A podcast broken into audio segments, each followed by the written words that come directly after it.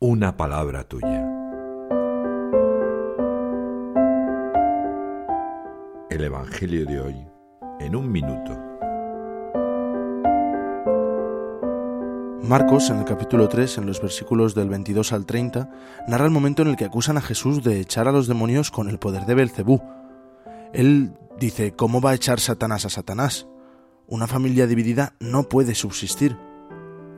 Y añade, todo se les podrá perdonar a los hombres los pecados y cualquier blasfemia que digan, pero el que blasfeme contra el Espíritu Santo no tendrá perdón jamás.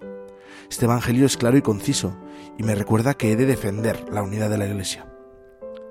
Necesito mantener una coherencia en mi vida.